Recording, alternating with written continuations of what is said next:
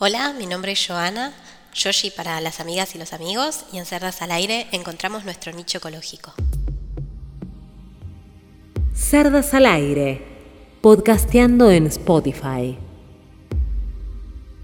Arrancamos con nuestro primer podcast de ecología, donde desempolvaremos algunos libros y apuntes para compartir y pensar junto a oyentes sobre la historia, los conceptos y otras yerbas acerca de la ecología. Pero hay que empezar por el principio y por eso es que en este primer encuentro nos preguntamos qué es la ecología.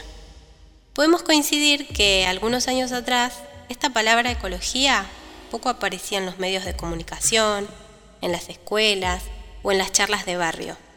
Hoy es uno de los principales temas de actualidad y la palabra ecología aparece cuando hablamos de ropa ecológica, partidos políticos ecológicos, movimientos ecológicos, turismo ecológico pero ¿podemos definir qué es la ecología? Desde el punto de vista etimológico, proviene del griego. Oikos significa casa y logos significa ciencia. El término fue acuñado en 1869 por el biólogo alemán Ernest Haeckel. Esto se entendía desde el estudio de una especie y sus relaciones biológicas con el ambiente. Luego, en 1925, se incluye en la ecología el estudio de las comunidades, es decir, ya no la especie de forma individual, sino en un conjunto que tiene interacciones entre sí y genera efectos ecológicos significativos en un ambiente natural.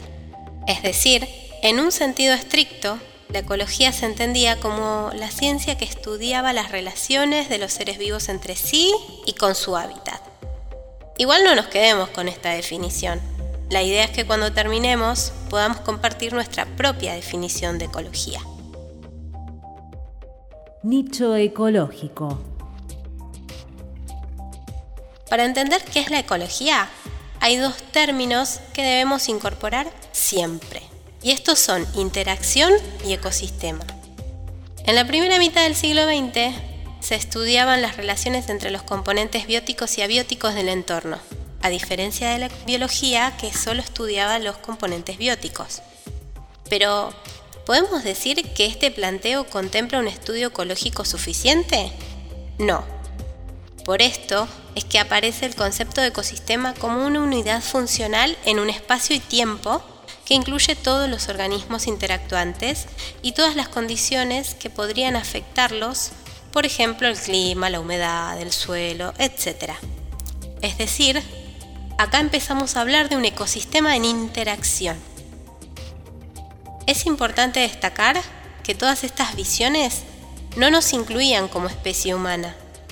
Era común que la ecología estudiara aquellos sistemas naturales poco perturbados por nuestra especie como sistemas ideales, es decir, como un ecosistema debería ser. Y de forma separada se estudiaban las influencias humanas en la naturaleza como explotación, perturbación o impedimento para que estos ecosistemas llegasen a ser ideales. Fue solo hasta que se puso en evidencia que la intervención humana en los ecosistemas naturales eran capaces de afectarlos, que empezó a cobrar fuerza la idea que propone que eh, la naturaleza es un sistema abierto, dinámico y relacionado con nuestra especie. Es decir, se destierra el pensamiento inicial que nos separaba en una escala superior a la naturaleza que debía estar al servicio de nuestras necesidades.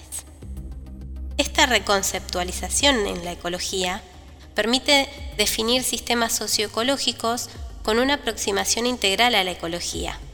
Así, nuestra especie se incorpora en el sistema natural como un componente capaz de afectar a la naturaleza y se toma conciencia de que la misma no es infinita y que incluso los recursos que se consideraban renovables, con el uso inadecuado, podrían estar en riesgo y ser afectados de forma incluso irreversible.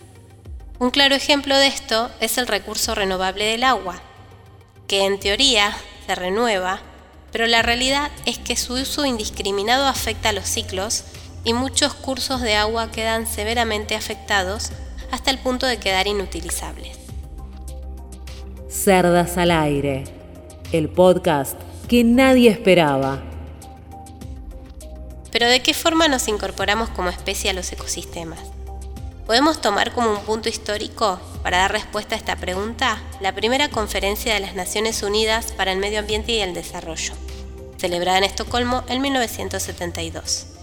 Es aquí donde se pone en evidencia que las intervenciones humanas en el ambiente no podían estar ajenas a cuestiones sociales, políticas y económicas.